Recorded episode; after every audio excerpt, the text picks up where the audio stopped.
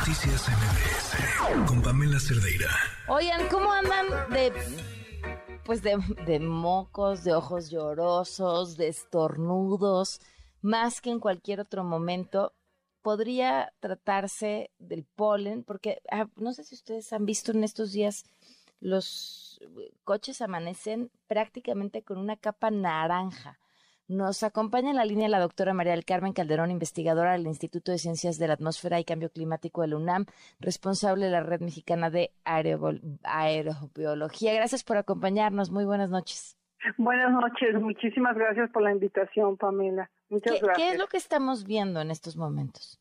Bueno, pues es que ahorita es la época de floración de muchos árboles eh, desgraciadamente, pues árboles se concentran en unos cuantos tipos de árboles como los fresnos, los ailes, los cupresos, este, que son muy alergénicos.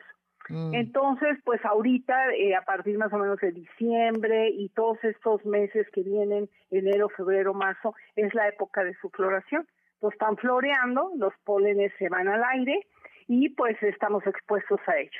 Ahora, este, hay, personas sensibles, ¿no? ¿Perdón?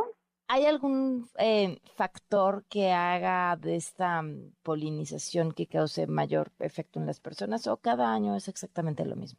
Pues es que, es cada año este que ocurre lo mismo, varía muchísimo según las eh, las este la, propia fisiología del, de cada árbol y por supuesto las condiciones este meteorológicas eh, previas a la floración y este y, y, bueno pues de esto va a depender que, haya más o menos pólenes pero siempre hay pólenes generalmente se habla de pólenes este ah, de la primavera pero realmente eh, en una ciudad por ejemplo como México con nuestro con nuestro clima pues es en esta época en la que estos árboles producen sus flores y por lo tanto sus esporas, sus pólenes, sus granos de polen, perdón.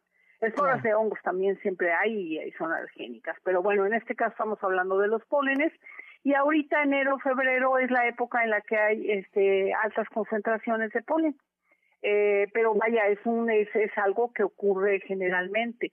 Lo que pasa es que, como usted estaba eh, diciendo en un principio, pues lo que pasa es que mucha gente no sabe que es alérgica y piensa que tiene una gripa, que tiene conjuntivitis, rinitis, a lo mejor es causada no por una gripa, sino por una alergia. Ah, justo eso era lo que te quería preguntar. ¿Hay, hay más gente con alergia al polen últimamente? Pues bueno, los, los alergólogos, que son los que estudian y llevan todo esto, este, realmente han estado hablando de, de un incremento en, en, en, la gente que, que es sensible a esto, sobre todo la, la, la población infantil y las personas este, de edad adulta, ¿no? Aunque también los jóvenes y cada, cada vez este, yo conozco más personas sensibles. Precisamente hoy me decían del INER, del Instituto Nacional de Enfermedades Respiratorias, que pues está llegando más gente con episodios de, de asma alérgica causada por la exposición ahorita a altas concentraciones. Nosotros, la REMA, desde la universidad, esta red de mexicana de hidrología, damos un semáforo de alerta eh, lo pueden encontrar en nuestra página del instituto, en Facebook, en Twitter, si nos siguen. Y ahí este semáforo, pues es un semáforo muy sencillo, verde, amarillo, rojo, eh, o rojo con negro cuando las concentraciones son muy altas. Y ahí mencionamos cuáles son los principales tipos de, de, de plantas que están produciendo pólenes, si son alergénicas o no, y en qué color están. Por ejemplo, precisamente ahorita estamos en rojo, en, en lo que serían los fresnos, que son muy causan mucha alergia en personas sensibles, eh, ailes, casuarinas, este, este, bueno, casuarinas son los pinos, ¿no? Esos, esos están a nivel verde.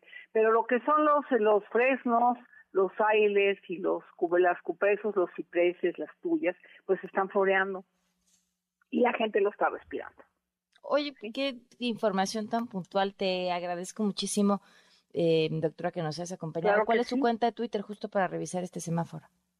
Pues eh, eh, es este eh, Twitter Rema, eh, arroba, arroba rema este, punto unam punto mx y bueno pues metiéndose a la a la página de la UNAM del Instituto de Ciencias de la Atmósfera y Cambio Climático ahí nos encuentran y damos toda esta información les, sugiero que nos sigan y por supuesto que vayan a ver a sus alergólogos para saber qué tienen y que utilicen las eh, las mascarillas todavía. Así es. Muchísimas gracias. No hay por qué. Muchísimas gracias a ustedes. Buenas noches. Noticias MBS